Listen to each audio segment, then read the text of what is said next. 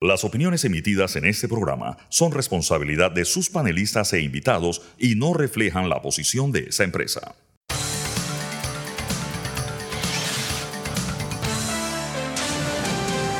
Mesa de Periodistas.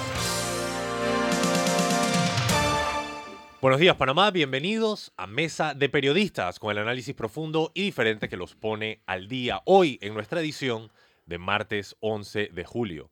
Les habla Alfonso Grimaldo de Nueva Nación. Me pueden seguir en arroba alfonsoagp, suscribirse a Nueva Nación, nuevanación.com.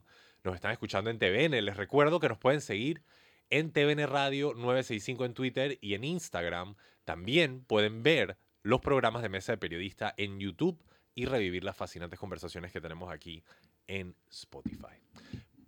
Estos son los temas que estaremos tratando hoy en Mesa de Periodistas. Primero, el abogado Roberto Ruiz Díaz presenta demanda contra Panama Ports. De hecho, estaremos hablando con nuestro invitado el día de hoy no solo sobre esos temas, sino también sobre el panorama político en el país. Distintas investigaciones por defraudación fiscal se están dando dentro del marco de la nueva legislación que ha sido aprobada. Estaremos comentando al respecto. Y en lo que hace noticia estaremos hablando sobre cosas que están dando de qué hablar tanto en Panamá como en el extranjero. Pero antes, de hecho, de pasar a la agenda, primero presentemos a quienes se encuentran con nosotros el día de hoy. Tengo el gusto que me acompaña Fernando Martínez. Buenos días. Buenos días. Saludo a nuestros oyentes. También con nosotros Sabrina Bacal. Buenos días, Sabrina. Buenos días a nuestra audiencia. Y pronto estaremos presentando a nuestro invitado Roberto Ruiz Díaz, a quien sí podemos escuchar en este momento. Antes de empezar con la entrevista, valdría la pena comentar sobre un suceso que ocurrió el día de hoy. Yo no tengo muchos detalles, así que con ustedes me voy a enterar de lo sucedido, pero sin más le paso la palabra a Sabrina para que nos comente al respecto. Sabrina, por favor.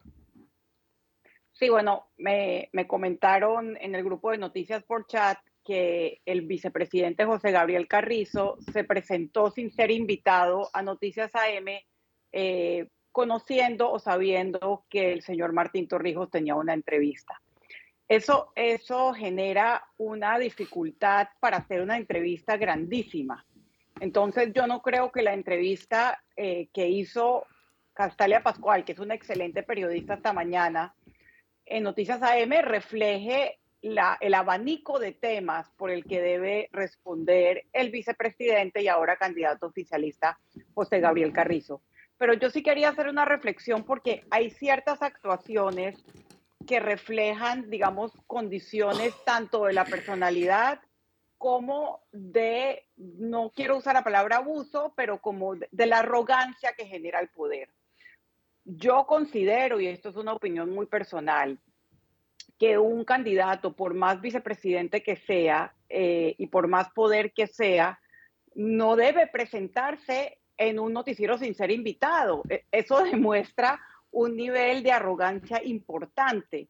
Y yo sí le haría la reflexión al señor José Gabriel Carrizo, que probablemente esa parte de su personalidad que él pues trata tanto de ocultar, hablando del torrijismo y del combate a la pobreza, eh, se quedó en evidencia para mí como televidente eh, con la forma en que contestó las preguntas hoy. Así que eh, yo sí creo que, que parte del respeto de los medios de comunicación a los medios y a la labor que realizamos no es solamente responder todas las preguntas a todos los medios, sino también tener la cortesía de ir cuando uno es invitado. Entonces, algunos temas que por, que por no estar preparada Castalia no se le pudieron preguntar al, al señor José Gabriel Carrizo, y yo espero que en, de frente con Sabrina Bacal, siendo invitado, y teniendo una agenda preparada, yo pueda preguntarle en ese momento son, por ejemplo, eh, las críticas que se le han hecho y hemos hecho en este espacio al contrato minero, incluso su propia vinculación con la industria de la minería en el pasado, el tema de la prórroga de Panama Ports, que es uno de los temas precisamente que tenemos hoy. Eh, obviamente, él pregona muchísima transparencia en el, en el manejo de los dineros de la pandemia, pero como, como funciona nuestro sistema y como funciona nuestra justicia, es muy probable que, que, muchos de los escándalos o de las cosas que pasaron con los dineros de la pandemia se conozcan después. Y yo creo que para la ciudadanía es bastante eh, dudosa esa promesa de transparencia del actual gobierno. Digamos, esos son, eh, sería mi, mi top tres de temas que yo tendría que preguntarle, obviamente también la descentralización paralela eh, y muchos otros eh, asuntos que tienen que ver con el manejo de los dineros públicos y también con si el ejercicio del poder debe tener límites, si todo vale para el ejercicio del poder o, o no, o si hay algunos límites en términos políticos de con quién te alías y a quién le das recursos eh, para lograr tu cometido. Fernando, ¿tienes comentarios al respecto? A ver. Eh, sí. Eh, nosotros teníamos programado una entrevista de fondo que no era la que habíamos. La que. Estás eh, hablando ya del noticiero en la mañana. Sí. Ajá. Eh, yo, la verdad, no sé si un candidato, o sea, el que vino hoy fue principalmente un candidato presidencial, debe eh, ser formalmente invitado. Lo que sí, eh, para conceder una entrevista. También tengo que decir que el eh, vicepresidente de la República y candidato presidencial ha sido invitado numerosísimas veces a todos los espacios informativos de TVN y eh, él no ha accedido de, de distintas maneras en distintos momentos a lo largo de, estos, de este tiempo. Su ausencia ha sido, digamos, un hecho notorio. Por lo tanto, su presencia indica, no sé, eh, también un hecho, notorio. Y claro, es el vicepresidente de la República y es el candidato presidencial del partido más grande de este país. Y es muy difícil decirle al señor eh, vicepresidente, señor, eh, lo que pasa es que ahora nosotros no lo vamos a atender eh, o su eh, es complicado. Entonces lo que hemos hecho es pedirle disculpas al que sí estaba invitado. Y, aprovecho esta oportunidad para, a nombre de nuestra empresa, pedir nuevamente, ahora públicamente, disculpas por, es- por este hecho absolutamente eh, impensado e inesperado.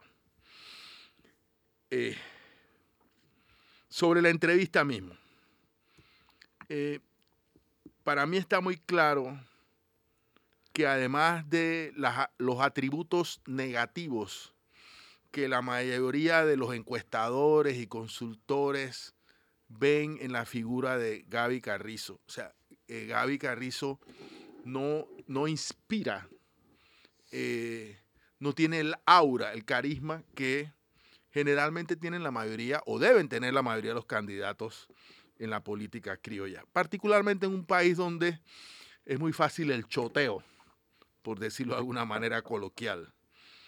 Eh, pero eh, en el interrogatorio hay temas que se ponen al descubierto. Por ejemplo, va a ser, y siempre es muy difícil, pero ahora va a ser mucho más difícil, que un candidato emprenda una campaña para sí, teniendo que defender todo lo que ha hecho en, en todo lo que se ha hecho en estos cuatro años. Es más, muchas personas en este país piensan que las decisiones importantes en este país no las ha tomado el presidente Laurentino Nito Cortizo, sino que las ha tomado el señor Gaby Carrizo. Entonces, para hacer campaña, el señor Carrizo tiene que defender su propia gestión.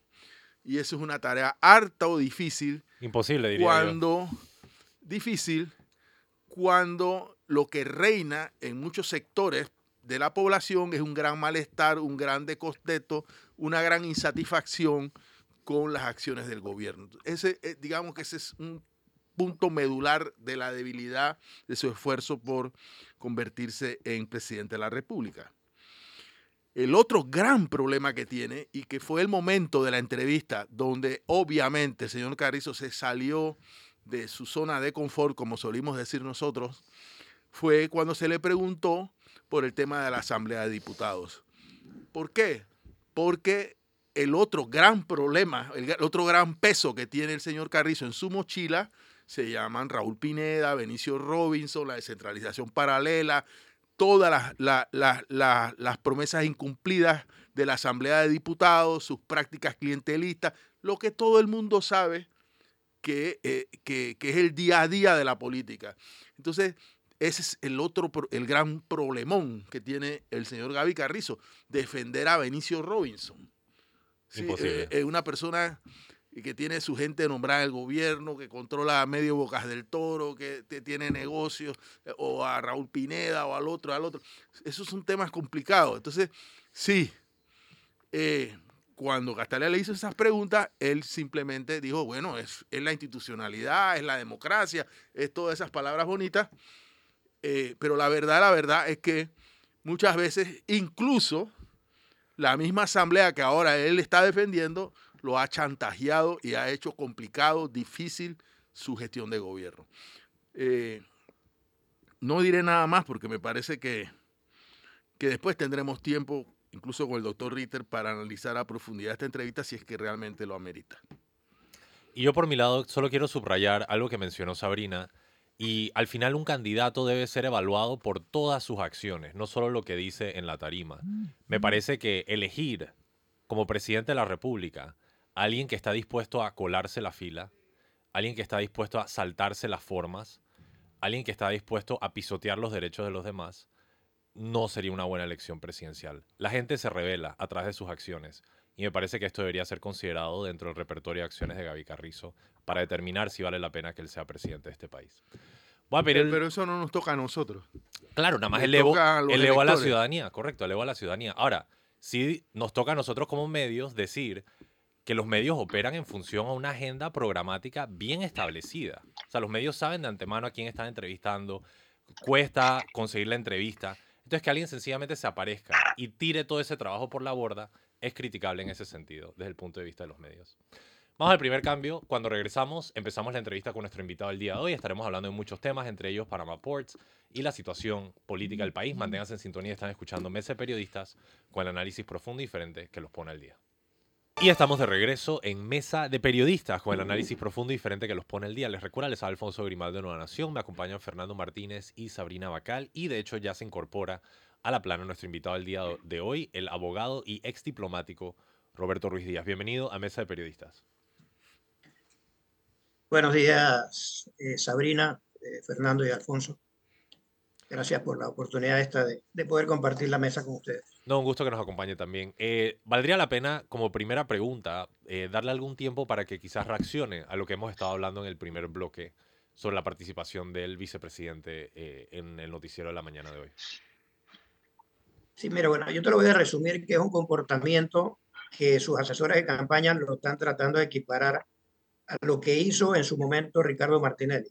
Tratar de, de mostrarse espontáneo, tratar de, de irrumpir, como, como ha pasado hoy, como han explicado ustedes, que no estaba programado para una entrevista y llegar así de forma imprevista, es la misma copia de lo que hizo muchas ocasiones Ricardo Martinelli, que se aparecía en los medios de comunicación para dar entrevistas. Y esa es una situación que va a preocupar un poco a los ciudadanos de, de cara a qué es lo que estamos viendo como candidato de gobierno. O sea, si esa es la actitud que vamos a tener de ahora en adelante o simplemente fue una mala asesoría que tuvo él al hacer ese tipo de apariciones. Con relación a, a la campaña en sí que él está emprendiendo, él desde un inicio ha equivocado el, el, el sistema de promoción, eh, recostándose al tema de la pandemia. Yo siempre he planteado que el tema de la pandemia era responsabilidad del gobierno que estuviera, independientemente fuera este o fuera Claro. cualquier otro. Entonces, ¿por qué? Porque al final lo que tú estás utilizando para atender la pandemia son los recursos del Estado, no son los recursos del bolsillo de, de Gaby Carrizo ni de Laurentino Cortizo, sino lo que tenemos ahora es una cantidad de deuda que todavía no, no, no han sabido explicarnos en qué se han gastado, porque si bien hay un tema de pandemia que se atendió, han seguido pidiendo prestado para seguir pagando bonos, seguir pagando una serie de subsidios que debieron tener un corte en su momento. Ellos, yo tengo la seguridad que no van a eliminar el bono porque ya están en campaña. Eliminar un bono ahora es tirar, pegarse un tiro en el pie Sí. y lo van a tratar de llevar hasta el final de esa campaña electoral que él está buscando. Así que prepárense para un abuso de recursos del Estado en la promoción del candidato Carrizo. Para, de hecho, empezar a hablar un poco sobre la agenda temática que teníamos el día de hoy, le paso la palabra a Sabrina. Sabrina, por favor. Sí, ayer me llamó la atención en, en redes sociales eh, la demanda que usted interpuso y después me explicó el tecnicismo detrás de eso para conocer las notas mediante las cuales se dio eh, la prórroga, la cuestionada prórroga al contrato de Panama Ports. Em, y fue admitida. Háblenos un poco de la importancia de lo que se ha logrado y de lo que usted busca conocer. Bueno, mira, aquí en Panamá sufrimos de, una, de un padecimiento social ciudadano, que es que nos molestamos en el momento y luego simplemente cambia. Es lo que en el interior le decimos llamará de capullo. Nos prendemos e inmediatamente se nos pasa. Si ustedes recuerdan, en el 2021 se dio la famosa prórroga a Panamá Ports, una prórroga en la cual no hubo discusión, no hubo transparencia y se dieron una serie de situaciones que la cuestionamos casi todos, todos los medios. En aquel momento la, la Autoridad Marítima, mediante una resolución, prorrogó lo que fue el contrato por 25 años más pero introdujo una serie de cambios al contrato que no han sido pasados por la Asamblea Legislativa. En aquella ocasión se presentó ante la Sala Tercera una demanda de nulidad, la cual fue rechazada rápidamente bajo un argumento que al día de hoy yo todavía no, no lo entiendo, en el sentido de que decían que yo no podía demandar la resolución de la Junta Directiva, sino la nota mediante la cual comunicaba a la, a la empresa Panamá por de que se le estaba prorrogando el contrato, cuando la propia sala en su jurisprudencia ha establecido que el acto definitivo es la resolución y las notas son las meras comunicaciones. Yo tuve que aceptar esa decisión y enfrascarme en una pelea constante con el administrador de la Autoridad Marítima para que nos diera copia de esas notas. Tuve que recurrir tres veces en habeas data, en unas la concedían, en otras a medias, y al final hasta demandas penales contra el administrador para lograr obtener estas notas. Dos años para obtener estas notas, mediante las cuales el magistrado Vázquez decía que, que era lo que yo tenía que demandar. Entonces ya hace tres meses volví a presentar la demanda ya con las notas y pidiendo otras que la autoridad marítima no me quería entregar. Entonces ahora, exactamente casi dos años de, de la resolución de la autoridad marítima, la, Sala Tercera ha decidido admitir la demanda, darle traslado a Panama Ports y al administrador para que dé un informe de conducta y, y expliquen el por qué utilizaron este sistema de prórroga automática cuando en casos similares, como Colón Container Terminal, la misma tuvo que pasar por gabinete, tuvo que pasar por Contraloría y por la Asamblea Legislativa para poder prorrogar ese contrato. Entonces aquí hay una serie de normas que se violaron y un comportamiento atípico de la autoridad marítima, porque en varias ocasiones le solicitamos que era una de las condiciones que ponía la resolución de que se tenía que hacer la revisión del índice de precio del consumidor para establecer el, el valor del costo de movimiento de contenedores y la autoridad marítima no lo ha hecho. Yo le pedí a la autoridad marítima y me mandó una nota diciéndome que ellos le habían mandado a la Contraloría una nota y yo la tengo por aquí, en el mes de marzo del año pasado me contestan diciendo que ellos le mandaron una nota a la Contraloría para que le mandara el índice de precio al consumidor y que no le habían contestado. O sea, una fecha de marzo del 2022. Yo me voy a la Contraloría y le digo, ustedes no le han contestado a la MP y la Contraloría me dice, es falso. Nosotros desde septiembre del 2021 le contestamos y le dimos el índice de precio al consumidor y desde esa fecha ellos tenían que haber revisado el costo por movimiento de contenedores y no lo han hecho. Lo último que hicieron hace un mes fue pedirme más tiempo porque dicen que están buscando la información, pero una información que la debieron haber revelado hace dos años y para poder que se diera la famosa prórroga que ellos querían hacer. Yo quisiera, eh, y disculpen que me meta un poco en la agenda de preguntas, pero si no me equivoco, usted de lo que está hablando es sobre el la estricta legalidad, el hecho de que las leyes deben ser cumplidas en forma para que las cosas sean legítimas. Y de verdad como país nos encontramos en una situación donde incluso se ha comentado o rumorado que si una diputada no ganaba una candidatura, incluso se podría cambiar el código electoral para permitirle que corra por otro partido. Me gustaría, honestamente, eh, que nos hablara un poco más del contexto dentro del cual está sucediendo esto, la debilitación de la legalidad eh, y la arbitrariedad con la que se están tomando estas decisiones de alto nivel. No, es, es lo que te planteo, o sea, se lo toman tan a la ligera que la primera respuesta que me da la autoridad marítima aquí me dice a mí, a pesar de que el contrato de Panamá por, fue un contrato por medio de una licitación pública, me dice que yo como particular no tengo derecho a esa información, que la información de la licitación es privada entre la empresa y la entidad del Estado. Algo completamente absurdo. O sea, tergiversan el contenido de la ley 38 para buscarle algún, alguna salida a posiciones absurdas. Cuando ellos vieron que ya yo demandé penalmente, entonces la Junta Directiva reconsideró y le ordenó que me entregaran la información. Pero te tienes que llegar hasta el extremo para poder tener acceso a la información, para poder que tratar de que las cosas hagan bien. Pero como ellos saben que aquí no pasa nada, lo hacen tan directamente, o sea, te lo restringen en la cara, esto va a ser así porque yo quiero que sea así. Y ese es uno de los cuestionamientos que va a tener también el vicepresidente Carrizo, porque el vicepresidente Carrizo era el presidente de la, Junta Directiva de la Autoridad Marítima de Panamá. Y él no puede llegar aquí a hablarnos de sus obras o de sus proyectos cuando hay responsabilidades administrativas que él mismo no ha sabido enfrentar.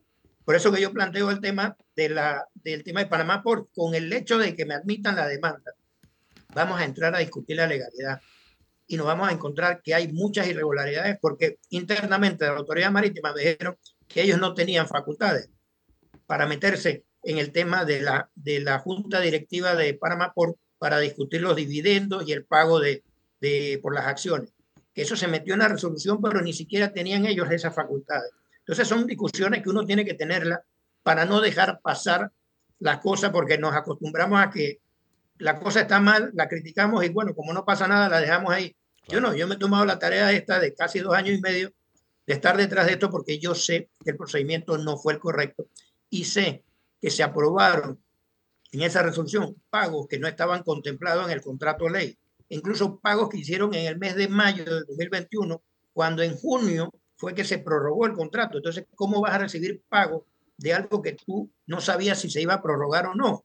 tenemos el tema de la auditoría, la famosa auditoría que hizo la Contraloría, que yo digo que fue una auditoría no para el Estado, sino una auditoría para la empresa, la cual tampoco han querido entregar para uno determinar si efectivamente esa auditoría se hizo realmente a lo que tenía que establecerse en el contrato y el cumplimiento sustancial que debería tener la empresa. Fernando tiene comentarios y preguntas.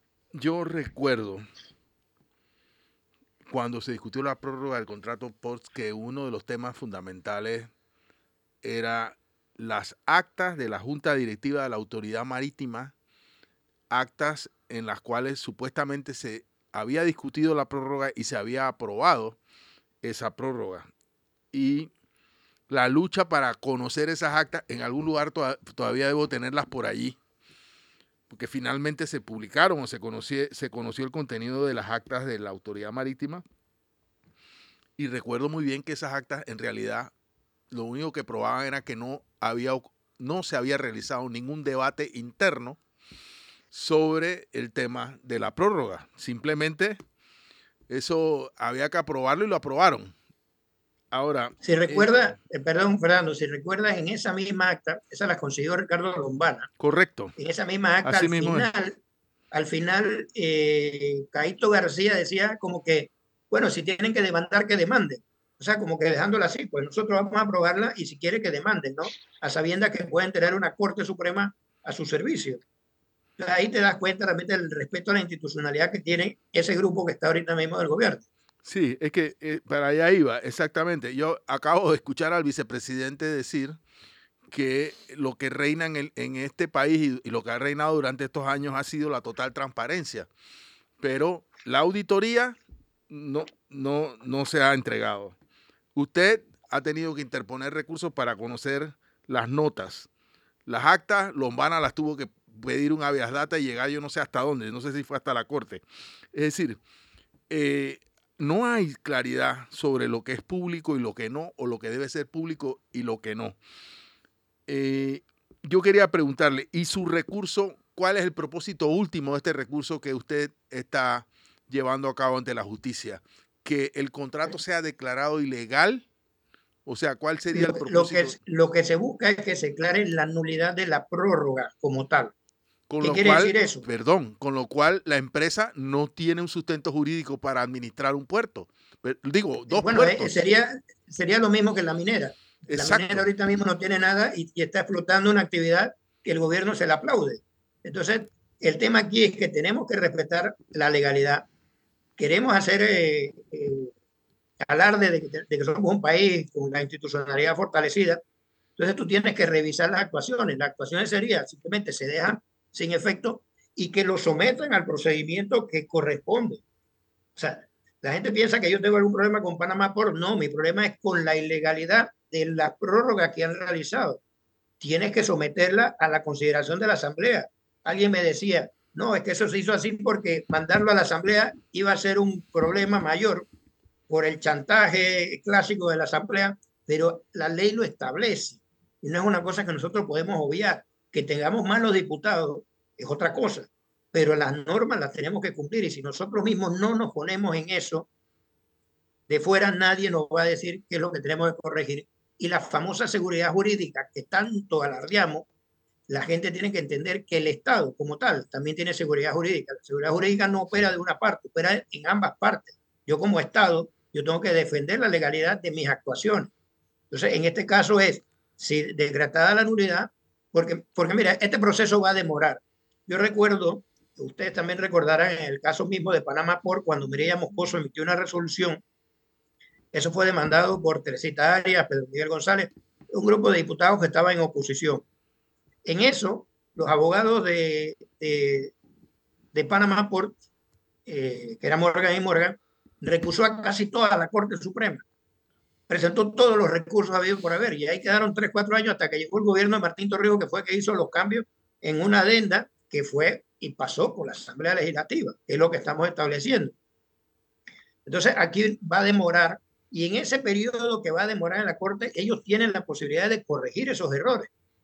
Pero vamos a ver hasta dónde realmente ellos tienen la intención, porque faltando menos de 10 meses de gobierno, veremos qué es lo que ellos son capaces de hacer. Sabrina, ¿podría hacer yo una pregunta de seguimiento? Claro. Es que no claro. te, te, compete el turno, así que no quería saltarme. Eh, es que quería preguntar justo sobre ese tema de la seguridad jurídica eh, a la que se le debe el Estado. Y esto es casi que un paréntesis, pero es muy similar porque estamos hablando de estos contratos masivos que representan entradas millonarias para el Estado y tiene que ver con el contrato minero. A mí me parece que eh, hay como un doble sentido aquí en que Panamá como país debe respetar la seguridad jurídica de las empresas, pero una empresa como la mina, sin contrato, está extrayendo cobre en este momento y vendiéndolo. Entonces, eso va a lo que usted mencionaba de que, y la seguridad jurídica de Panamá. Entonces, me gustaría que comentara un poco sobre eso y si nosotros como país no podr- podríamos aprovecharnos de los mismos argumentos para sacar de este país actores nocivos. Sí, bueno, es que es el tema, yo siempre lo he explicado. Yo hice un doctorado en España de Derecho Administrativo y se hacía mucho énfasis en lo que es la seguridad jurídica en los contratos públicos. Pero allá también se defiende la seguridad jurídica que tiene que tener el Estado. Aquí quieren hacer ver que el Estado es responsable por lo que pasó con el contrato. No, ese era un contrato que comenzó mal, hecho por funcionarios al servicio del Estado, que en su momento deberían tener responsabilidad. La Corte Suprema de Justicia, dentro de sus facultades, es la que declara inconstitucional el contrato. No es el gobierno que decide vamos a romper este contrato. Entonces, tú no puedes salir y decir que tienes un fallo que nos demoró el tiempo que nos demoró, 10 años engavetado, dos años con aclaración de sentencia y seis meses en publicarlo, con lo cual permitiste la explotación de la, de la actividad. Entonces, decir ahora que lo que está haciendo el Estado es incumplir con la empresa. O sea, la empresa se quedó sin contrato. Entonces, tenemos que, en la actualidad, nos están presentando un nuevo contrato con un efecto retroactivo, porque le están metiendo, porque no es lo que hemos escuchado, porque no he visto todavía el texto final del contrato, en donde nos están diciendo que van a validar todo lo que ha, lo que ha hecho la mina desde diciembre del 2021 a la fecha, Ya, pero tomando como referencia qué valores, lo que había en aquel contrato, lo que realmente se debe cobrar, lo que están metiendo ahora, porque si se dan cuenta, en este tiempo el Estado no ha recibido nada, porque según los negociadores que había, no se podía recibir porque si se recibía se validaba entonces la actividad. pero ellos empresa podían extraer el cobre. Pero exacto, pues la, la empresa sigue funcionando y sigue Qué comercializando y no está pagando absolutamente nada al Estado. Entonces, ¿quién defiende al Estado si los funcionarios del Estado están a favor de la actividad minera o de la mina? Entonces, ahí es donde nosotros tenemos que ver la responsabilidad que, que como funcionarios nos debe de recaer. O sea, olvidar en el momento de que te nombran de que tú le debes tu cargo a, quien te recomendó y simplemente meterte en el papel de que tú eres funcionario del Estado y no funcionario del gobierno. Voy a aprovechar para pedir el siguiente cambio. Cuando regresamos, continuamos con Sabrina en la entrevista a nuestro invitado. Manténgase en sintonía. Están escuchando Mesa de Periodistas con el análisis profundo y diferente que los pone al día. Y estamos de regreso en Mesa de Periodistas con el análisis profundo y diferente que los pone al día. Les recuerda, les Alfonso Grimaldo de Nueva Nación. Estamos con Fernando Martínez, Sabrina, Bacal y nuestro invitado del día de hoy, el abogado Roberto Ruiz Díaz, con quien estamos comentando varios temas. Empezamos el programa hablando sobre eh, la entrevista inesperada que se dio con el vicepresidente de la República y luego posteriormente hemos hablado sobre el contrato que tiene Panamá con Panama Ports, demandando el abogado Ruiz Díaz eh, la metodología mediante el cual se ha dado la prorrogación del mismo. Sabrina, entramos a temas políticos ahora. Sí, em, Roberto, el mismo día que se dio la primaria de cambio democrático y todos los ojos del país estaban en ese proceso primario, el Consejo Directivo nacional del PRD eligió los suplentes que van a acompañar a los candidatos a diputados electos en la primaria, lo que para muchos ha sido una imposición porque considero yo que un suplente tiene que elegirlo el propio candidato. Hoy sale en, el diario La Prensa que uno de esos suplentes elegidos por el Consejo Directivo Nacional es nada más y nada menos que el hijo del Contralor Gerardo Solís. Eh, usted abiertamente está apoyando a Martín Torrijos. Eh, me gustaría, bueno, su opinión tanto del, de esta disposición o esta decisión eh, del Consejo Directivo Nacional sobre, sobre, sobre esto que ocurrió el 9 de julio. Mira, no solamente en el PRD, sino por tradición en todos los partidos políticos, el candidato principal normalmente escoge a su suplente porque necesita alguien de su confianza, alguien de su entorno en el cual él pueda desarrollar su campaña. En el tema del, del PRD ha llamado la atención el hecho este de que tengan que someterlo a una instancia del partido que va a votar para decidir si esa persona es el suplente o no de quien ganó la primaria. Y esto llama la atención por el hecho de que cuando vamos a la votación de las primarias, muchos candidatos no eran de la línea de Gaby Carrizo. Entonces, tú quedas en la duda de si ese que, eh, candidato que da una primaria de, diputado, alcalde, representante, no es de la línea de gobierno y se tiene que someter a esta instancia del partido para que le ratifiquen a un suplente, entonces te quedas en la duda de, qué tipo de suplente va a tener esa persona. No solo llama la atención lo que dice el periódico eh, de Gerardo, el hijo de Gerardo Solís, hay una secretaria privada del presidente o tiene un alto puesto en el, gabinete, eh, Ana María Zuleta, que a ella incluso la están poniendo como suplente de Luis Cruz en, Santiago. Y en Santiago hay otro candidato eh, que también ganó la primaria que no iba en la línea de, de, de Gaby Carrizo, que también a él le recomiendan, o sea, porque tienes que agarrar un, suplente que te pueda el, el directorio aprobar. Entonces, aquí es donde se pierde un poco la confianza que van a tener los propios candidatos del PRD de salir a hacer una campaña con una en una espada de Damocles atrás, que en cualquier momento ellos pueden ser sometidos a un proceso de expulsión y el CEN, como puso un suplente, ese suplente es el que vaya a quedarse encargado de las curules, ¿no? Y me refiero más al tema de las curules porque la Asamblea es donde realmente se está concentrando el poder. Así que es una práctica un poco eh, impositiva, si se quiere decir, por parte de, del PRD, de tener que ellos ratificarles a quien tú quisieras que sea tu suplente, lo cual le resta un poco a la democracia interna del partido. Fernando. Pero no es ilegal, ¿no? No es ilegal mientras no sea demandado. Entonces hay que ver si en los estatutos de ellos estaba contemplado o fue una resolución de última hora en la cual ellos se aprobaron ese derecho de ellos ser lo que tengan que escoger a los suplentes porque eso no, yo no lo había escuchado antes, de que, de que un directorio o un consejo ejecutivo le apruebe los suplentes a nivel nacional. Y veremos si fue realmente a nivel nacional que le aprobaron o a los que ellos realmente querían aprobar. Y si fue con la intención de, eh, de poner suplentes que estén alineados con la campaña de Gaby Carrizo. Esto lo único que indicaría es que no hay un alineamiento total al a lo interno del PRD alrededor de la candidatura de, de Gaby Carrizo, porque si, si impera la, la, desconfianza a ese nivel, es por, por, por algo será. Aquí hay diputados que en privado eh, tienen candidatos presidenciales distintos a los de su partido, vamos a decirlo de esa forma, pero en, privado, muy en privado. Y en las elecciones pasadas se ha dado también con cierta regularidad eh, candidatos a diputados que en vez de eh, pedir el voto presidencial para el candidato de su partido, lo piden para otro. Eso se llama voto cruzado. Ya tiene hasta un nombre, esta práctica. Terrible. Yo entiendo el esfuerzo de alineación que hace el partido, pero también entiendo que en circunscripciones eh, nadie, se, nadie se lleva un caballo de Troya a, la recámara de su casa. Sí, el tema es que, es que, es que más de, ellos de, coordinar están imponiendo. Entonces sigues creando una fricción con los mismos candidatos, porque no le das esa libertad que ellos quieren tener de poder mover y establecer quién es mi suplente entonces tú me lo vas a poner. Entonces él a la hora de caminar en, su campaña, téngalo por seguro que no va a caminar con su suplente, va a caminar en forma separada y seguramente va a pasar lo del voto cruzado. Y el PRD tiene experiencia en eso, porque si te das cuenta, en las elecciones que ellos han perdido, han mantenido casi la cuota de diputados. O sea, ellos piden... Ganan la asamblea, pero, pierden la presidencia. No.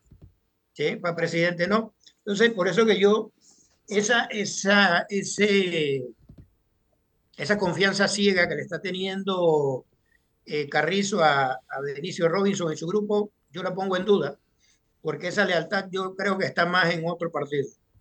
Yo no sé qué tanta buena idea es confiar en Benicio Robinson. Eh, yo tengo una pregunta que sale un poquito de la agenda. Eh, no quisiera dedicarle tanto tiempo porque no, no es lo que habíamos preestablecido a hablar.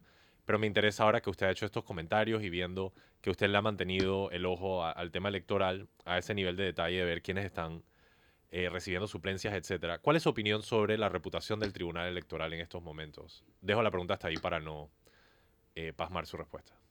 Bueno, yo podría tener una opinión del Tribunal Electoral que va a ir pegada a las actuaciones que ellos tuvieron dentro del proceso de revocatoria de mandato.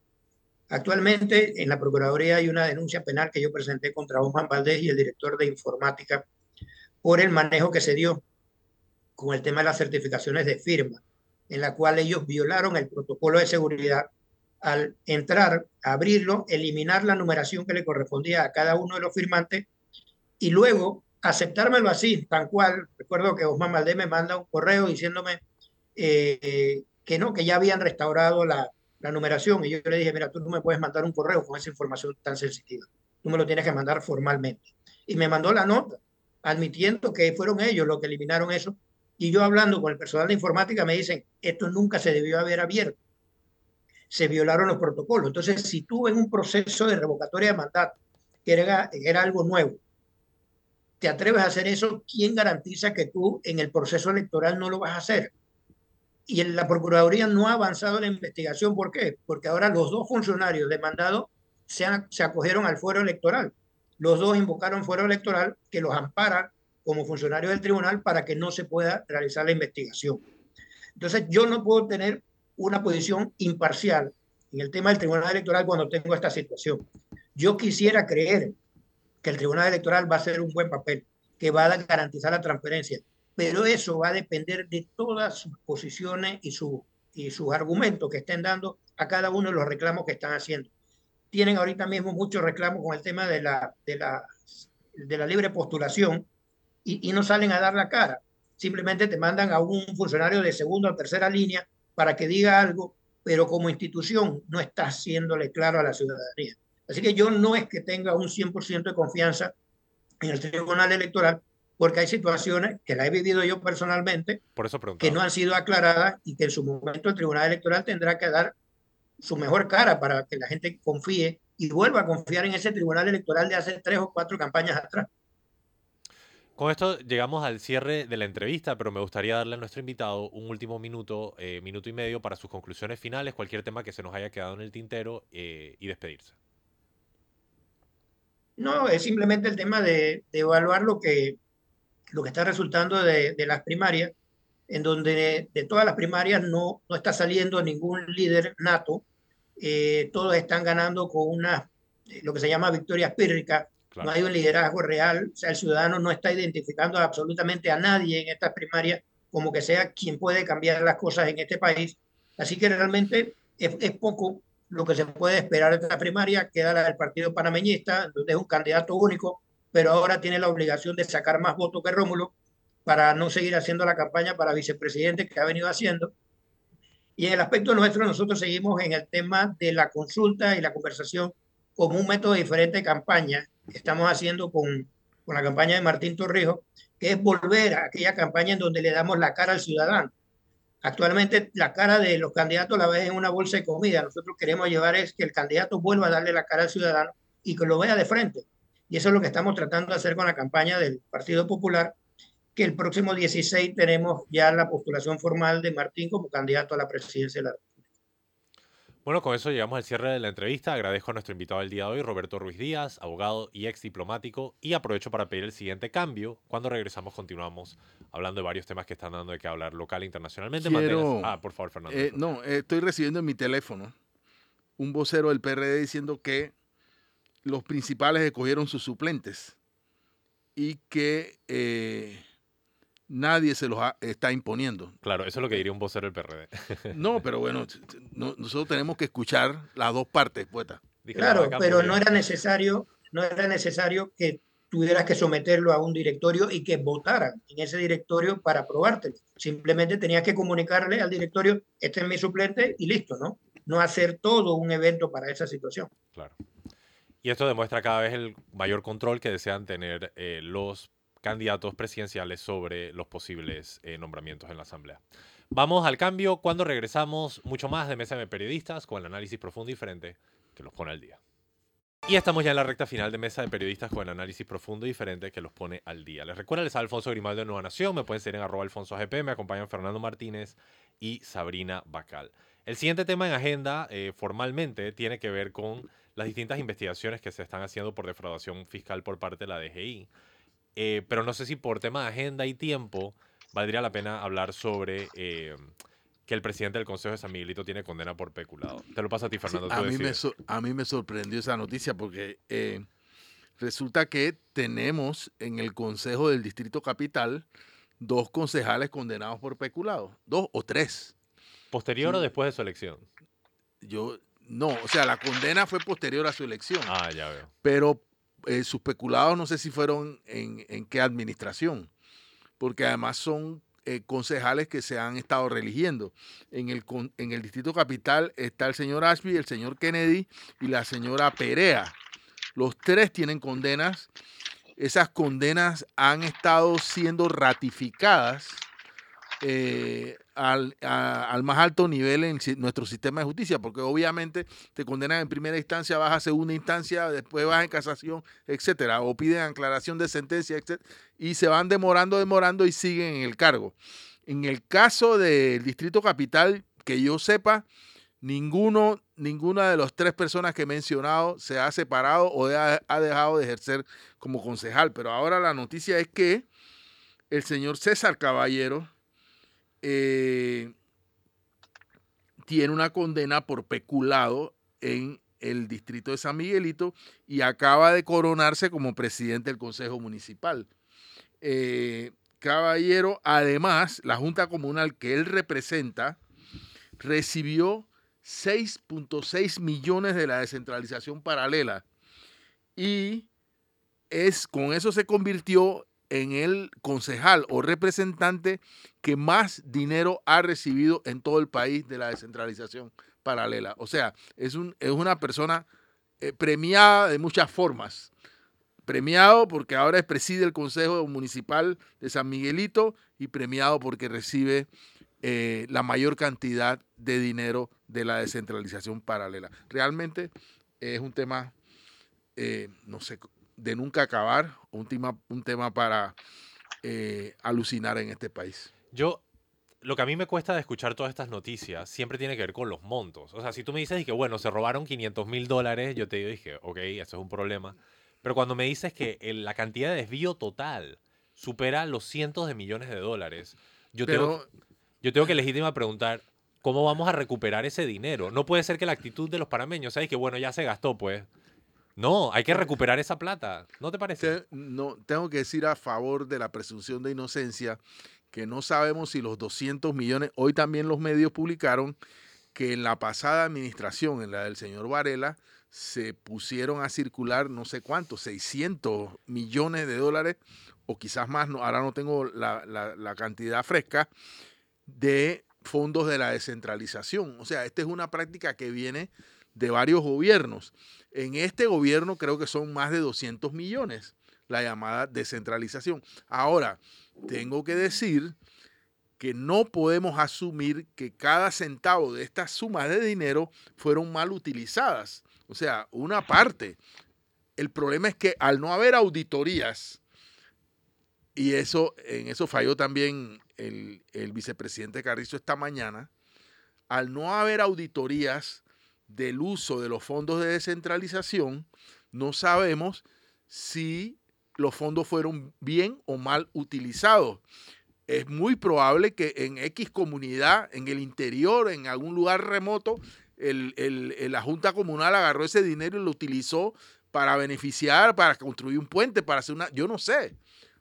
Y, y tiene sus facturas y tiene todo para sustentar que hubo un uso correcto.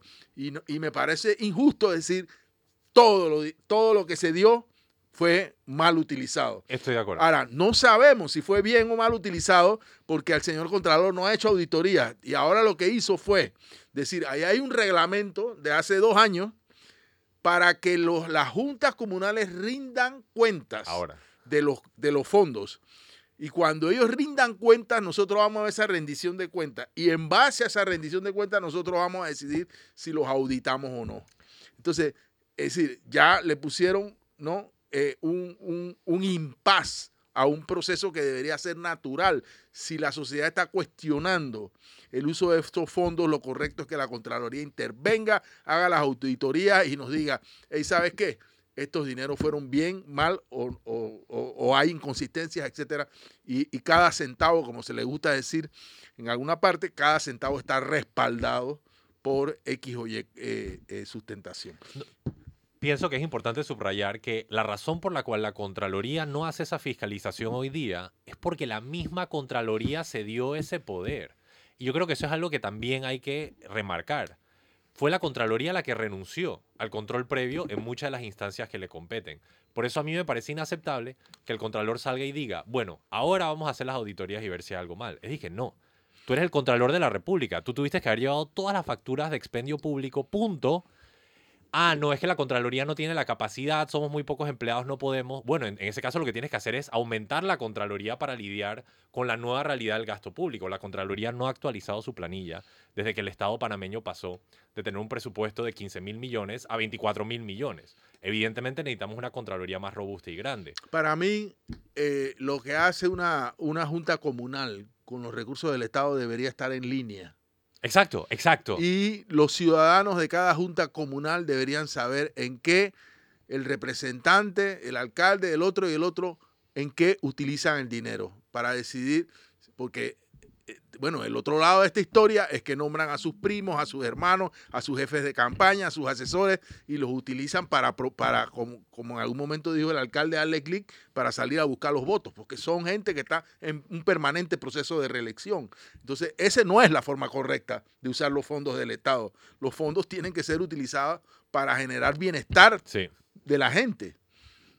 Entonces creo que no hemos entendido demasiado sobre esta discusión. No, pero la lo notorio, Ajá. lo notorio es que cada vez más tenemos personas penalizadas por el Estado manejando recursos del- penalizadas por, por peculado, o sea, no, no porque cometieron un accidente de tránsito. O sea, le damos al ladrón la plata. pues. ejerciendo, cargos públicos y esa información manejando además, es fondos secreta. Tendríamos que saber cuántos funcionarios que han sido condenados están ejerciendo cargos públicos. Ah, bueno, el abogado Y esa- cedeño, tengo que sí, decirlo, correcto. Esa información eh, la ha pedido Ernesto la ha pedido numerosas veces y está tras la pista, ¿no? Y, y- y tendremos que invitarlo aquí para que nos diga si ha tenido o no ha tenido éxito. Y ver qué corbata usa ese Y día. otra, Sabrina, la conclusión es y otro dato, otro dato importante, eh, César Caballero es muy cercano al diputado Raúl Pineda y en la noticia del diario La Prensa sale abrazado con el vicepresidente de la República, José Gabriel Carrizo, y el candidato oficialista. O sea Bueno. que pareciera ser de este círculo, de este círculo cero. Con eso llegamos al cierre del programa, no por falta de temas, sino por falta de tiempo, pero no se nos puede olvidar leer las cinco noticias más leídas de tvn-2.com. Así que vamos a ver cuáles son y le pido a Sabrina y a Fernando que hagan sus comentarios si tienen alguno. La número 5, ex sacerdote es condenado a 25 años de cárcel por drogar y abusar a 17 hombres. No me esperaba esta nota honestamente, bastante shocking. Les invito a que entren a tvn-2.com para ver más detalles al respecto y ver precisamente a qué se refiere esta situación. Insisto, la Iglesia Católica tiene mucho trabajo interno que hacer antes de salir a pontificar afuera. Vamos a la cuarta noticia más leída en tvn-2.com. Cuidado, alertan sobre irregularidades en la venta de huevos de gallina. Estos títulos son tan misteriosos, a veces no sé precisamente cuál es la irregularidad que está sucediendo, pero les invito a que entren a tvn-2.com a saber más al respecto de este producto tan importante para la dieta de los panameños. Eh, ¿Qué es lo que está pasando? Vamos a la tercera noticia más leída en tvn-2.com. Les prometo que vamos a leer estas noticias ahora en adelante para saber precisamente de qué estamos hablando. Tremendo. Hombre con muerte cerebral recobra la conciencia en el momento en que lo iban a desconectar. Esta noticia es bastante interesante, de hecho. Y eh, hay muchas notas similares a estas donde las personas reportan haber ido a otras dimensiones y planos durante su época de muerte y regresar. Quién sabe si es una alucinación cerebral o no. Pero estas noticias siempre son interesantes cuando las personas regresan de la muerte. tvn-2.com para saber más. Al respecto, vamos a la segunda noticia más leída en tvn-2.com. Tráfico vehicular. Consúltelo aquí en tiempo real. Pueden saber precisamente los detalles del tranque. Evidentemente dirigiéndonos hacia Panamá Oeste, el flagelo, como se le dice en los medios, de la población del West ya por más de una década. Y la primera noticia más leída en tvn-2.com. Copa Oro 2023, inconvenientes en la selección de Panamá para entrenar. ¿Qué pasó? Consistentemente estamos escuchando notas sobre el, el desperdicio del dinero público cuando nuestros deportistas están luchando por representar al país con las uñas. Pueden entrar a tvn-2.com para saber más. Bueno, con esto llegamos al cierre del programa. Sabrina, muchas gracias. Tus conclusiones finales, no sé si tienes alguna. No creo que queda tiempo, hay demasiadas conclusiones. Sí. Gracias a nuestra audiencia por acompañarnos. Fernando Martínez, muchas gracias. Saludos a nuestros oyentes. Sobre todo, muchas gracias a nuestro querido público. Les recuerdo que pueden entrar a, te- a YouTube y a Spotify a revivir las conversaciones fascinantes que tenemos aquí en Mesa de Periodistas. Y tienen una cita mañana a las 8 de la mañana aquí en TVN con el análisis profundo y diferente que los pone al día. Feliz martes.